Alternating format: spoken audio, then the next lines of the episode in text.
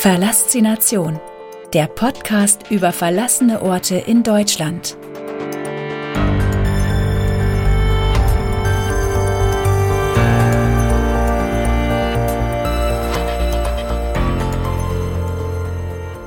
Didier-Werke Dunkle Kellerschächte und Verfall Die Didier-Werke blicken auf eine lange Geschichte zurück. Dieses Werk in Duisburg musste im Jahr 2013 geschlossen werden und 122 Beschäftigte verloren deshalb ihren Job. Heute ist das Gelände ein weiterer faszinierender Lost Place im Ruhrgebiet. Am verlassenen Didier-Werk angekommen, ist die Vorfreude auf diesen Lost Place schnell verflogen.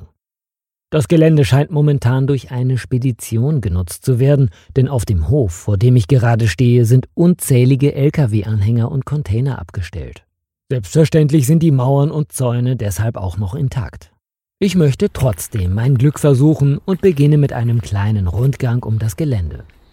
Als ich mir bereits sicher bin, dass ich hier unverrichteter Dinge wieder abziehen muss, entdecke ich eine offenstehende Tür.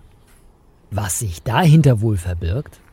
Ich betrete den ersten Raum und sehe, dass hier alle weiteren Türen, die mit Sicherheit auf das Gelände führen würden, verschlossen sind. Glücklicherweise ist da aber auch noch eine Kellertreppe.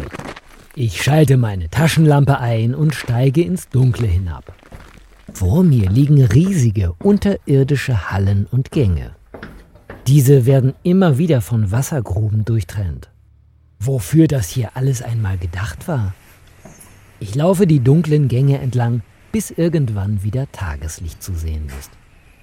Ich bin auf dem Gelände des alten Didier-Werks angekommen. Hier warten riesige Lagerhallen, Kräne und Werkstätten darauf, erkundet zu werden. Als ich gerade dabei bin, mir die alten Schaltkästen anzuschauen, höre ich Geräusche. Ein Motor heult auf und Autoreifen graben sich in den Split, der auf dem Hof verteilt liegt. Ich bin hier nicht alleine.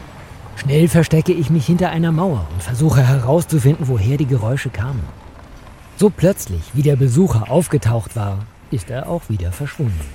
Ich hoffe, dass ich nun wieder alleine bin und setze meine Erkundung fort. Ein weiterer Keller liegt vor mir und auch hier ist es stockdunkel. In der Luft liegt ein schwerer Geruch von altem Öl und feuchten Wänden. Auch in diesem Keller sind wieder kleine Gräben zu finden, das Wasser schimmert in allen Farben, als der Schein der Taschenlampe auf die Oberfläche trifft. Und wieder wird die Ruhe auf dem Gelände durch Motorengeräusche gestört.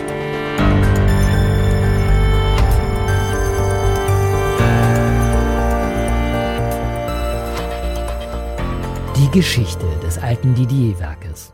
Das Unternehmen wurde 1865 gegründet. Im Jahr 1995 wurden die seit 1872 börsennotierten Didier-Werke von der RHI AG übernommen. 1834 erwarb Ferdinand Didier vom preußischen Staat eine Ziegelei und Kalkbrennerei. 1849 entdeckte Didier bei Pudejuch Vorkommen von Quarzkies und Quarzsand, die er als einer der ersten Unternehmer in Deutschland zur Herstellung feuerfester Materialien verwendete. Nachdem Didier den anerkannten Fachmann für den Gaswerksbau Wilhelm Kornhardt 1864 als Partner gewonnen hatte, gründeten beide 1865 zusammen die Stettiner Schamottfabrik F. Didier, die ihren Betriebssitz in Stettin hatte. Nach Didiers Tod 1867 führte Wilhelm Kornhardt als Alleininhaber das Unternehmen weiter.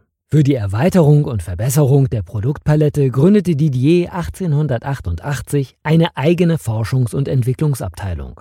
Nachdem die Didier-Werke 1925 ihre Verwaltung von Stettin nach Berlin verlegt hatten, besaßen sie Ende 1930 über das gesamte Deutsche Reich verteilt 23 Fabriken für feuerfeste Materialien.